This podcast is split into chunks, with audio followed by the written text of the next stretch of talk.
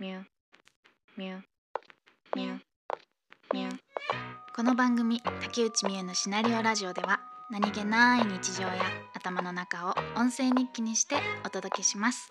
さまざまなシナリオがどうつながっていくのでしょうか。竹内美恵です、えー前回は私が見た映画ちょっと思い出しただけの、えー紹介というかについて喋った回でした。私がすごくあの大好きな映画でえー喋ってみたんですけどちょっとでもいいなと思って見に行ってくださった方がいたら、えー嬉しいんですけどそういえばいらっしゃって見に行ってくださった方が何人か。あの私今オープンレックっていうファンコミュニティサイトというかファンコミュニティを立ち上げたんですけどその中のチャットがありましてそこで映画見に行きましたって報告を受けましたすごい嬉しかったあとね、えー、深夜の寝落ちラジオをやってらっしゃるポッドキャストの淳之介さんからも知り合いなんですけどご連絡いただいて映画見ましたっていうのと感想をいただいてほっこりしたエピソードでした。ということで今日はあの本の紹介をしようかなと思うんですけどじゃあそうなんだよ。紹介ってなんか硬いんだよな。紹介って言い方やめよう。紹介じゃない。あの喋ります。喋ります。聞いてください。ということで本を紹介。はい。え、っとですね。本日しゃべる私がしゃべる本は反対語対照語辞典。っていうものになるんですけど。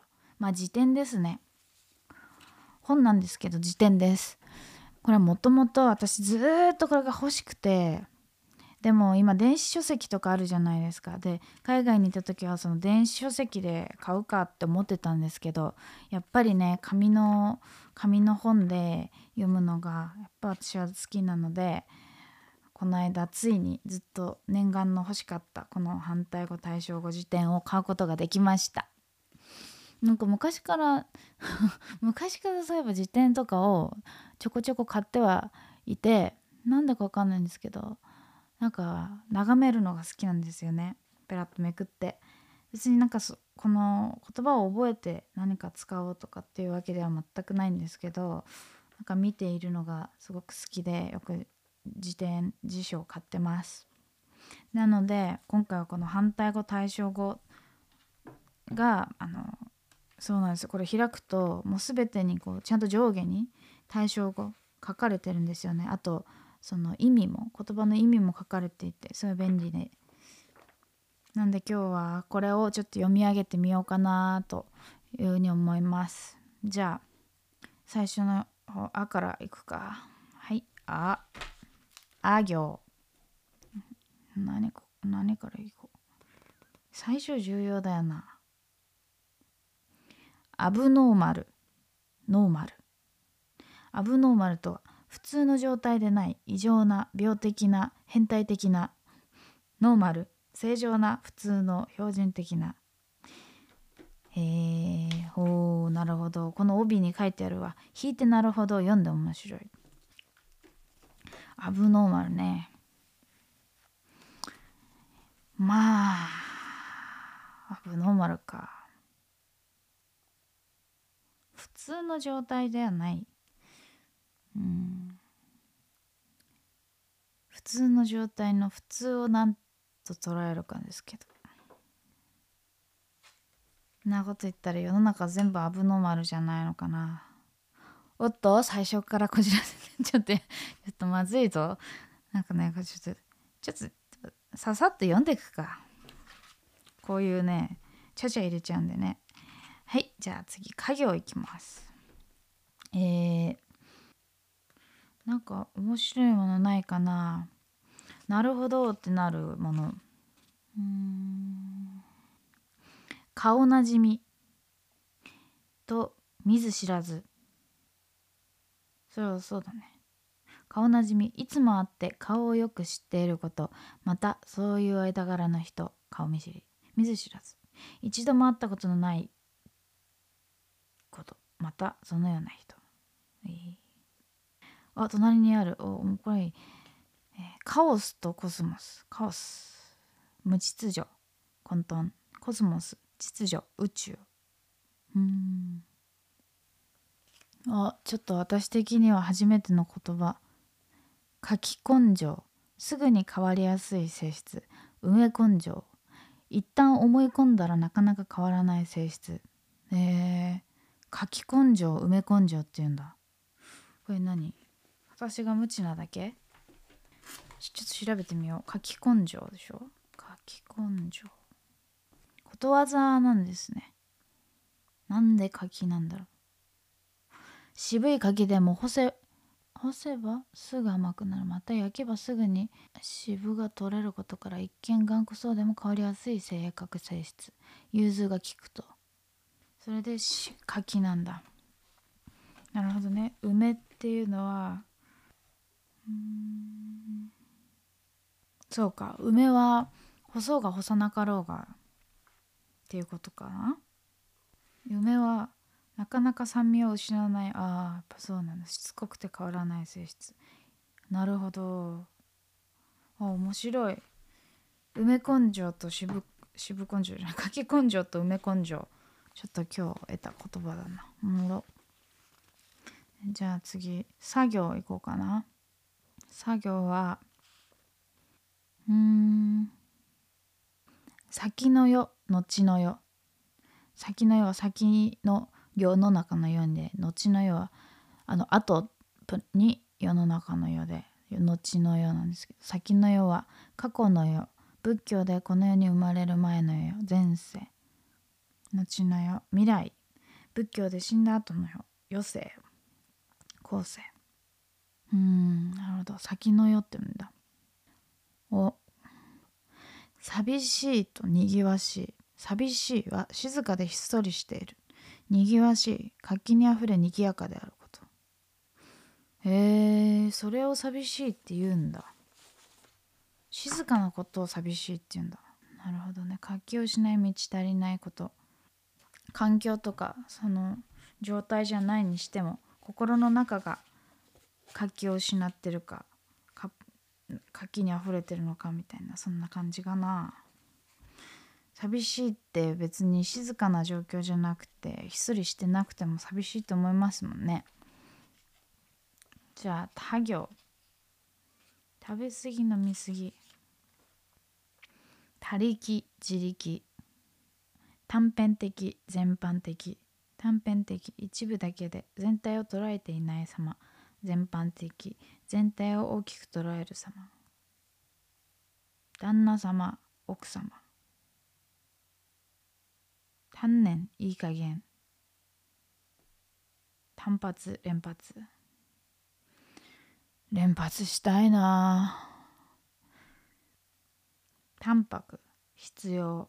淡白。物事にこだわらないこと。あっさりしていること。必要。しつこいこと。たいっぱい言っちゃったんでな行いきます。生返事。二つ返事。生返事。はっきりしない。気のない返事2つ返事。あれこれためらうことなくすぐにする返事。はあ。この辞書を読んでてあるあるはですね私眠くなるんです。しかも今こうあの寒くてこの部屋が。だから今眠さで体を温めようとしてるんでこれ今撮ってるからストーブも暖房もつけられなくて音が入っちゃうのでだから体がね温めようとして私を眠りに誘ってくる。眠まあ引き続きこれ15分は撮りたいのでちょっと頑張って読むんですけど頑張ってこう。あおこれこれいいぞ。早起きと朝寝。早起き。早朝早く起きること。朝寝。朝遅くまで寝ていること。朝寝坊。あそれは朝寝って言うんだ。早起きと夜更かしだと思ってた。朝っていうとこであれしてんのか？朝早く起きること。そういうことか。あこれ面白い。迷う悟る。迷う煩悩に悩まされる。悟る。迷いが去り迷いが去り真理を知る。なるほどね。迷うと悟るが対象語になってんの面白い。うん。迷いが去り真理を知る。そこ迷いが去るってことね。真理を知でも迷いが去って真理を知ってもまた人は迷いますよね。煩悩に悩まされる。悟る？悟ってる？悟る？悟る？悟る？悟る？あれイントネーションどっちだ？悟る悟る。悟ってる悟る悟る。あれ。ちょっとよくわかんなくなってきちゃったねね眠。眠いからかな。夜行でいきましょう。夜行あこれ夜行性の皆さん知ってました？夜行性の反対は中高性らしいです。えっと夜行性動物が昼間の間休息して夜間に活動する性質。性質？うん。中高性ん。動物が日中活動する性質。皆さんはどちらですか？いやーそうなんだ。中高性なんだ。うん。これはね私はね最近会う人全員に言ってるんですけどなぜ世の中は夜行性の人のためにできていないのかと。中高生の人たちのために銀行も開くしお店も9時でまあそれは今ちょっと状況もありますけどですし。なぜ夜の9時から開く店がないのか。電車が動かないのかと最近思っています、えー野暮息野暮。泥臭いこと。息垢抜けていること。ラ行を読んで終わりにしようかな、えー。楽観的悲観的。物事を悪い方に考える様。悲観的。全てを悪い方に考える様。そうですね。反対語ですね。まあ楽観的にも悲観的にもバランスよく考えることが大事なのかなと。必ずしも楽観的に考えても、もちろん人生は楽しむ、うん、ものだし何を楽しいと捉えるのかによってみんな違いますけど。悲観的に捉えることも一つの人生の楽しみなのかなとかも思ったりするので、まあこうやってね反対語対義称語になってる言葉いっぱいありますけどなんか、うん、こっちこっちとかっていうよりかは2つの2つともどっちも味わってみたいなというか。やばいやばいやばい。ちょっともう体が寒すぎて暖房つけようとしてます。ねまあそんな感じで思っています。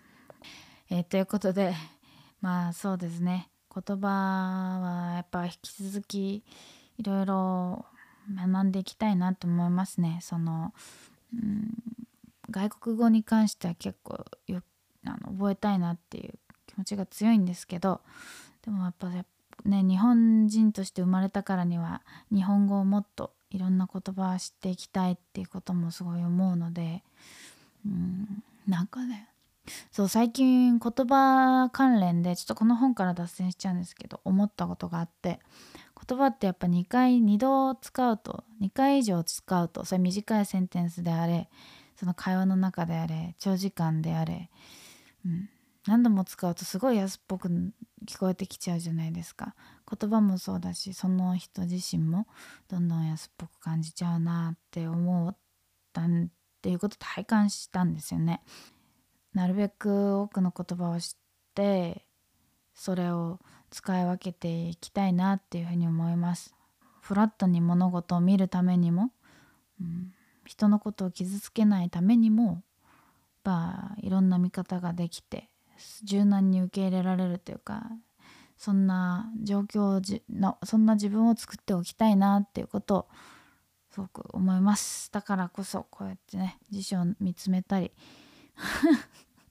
無理やり無理やり最後につなげてね辞書をね眺めたりとか知識欲望をね忘れずに持っておきたいなっていうふうに思います。ということで今回は反対語対照語辞典を読み上げてみました。えー聞いてくださってありがとうございました。また次回も何かねどういう話になるかちょっとまだわからないんですけど何かあの楽しいものを持ってこれたらなって思います。ぜひまた次回も聞いてください。それではまた次回お会いしましょう。竹内美優のシナリオラジオでした。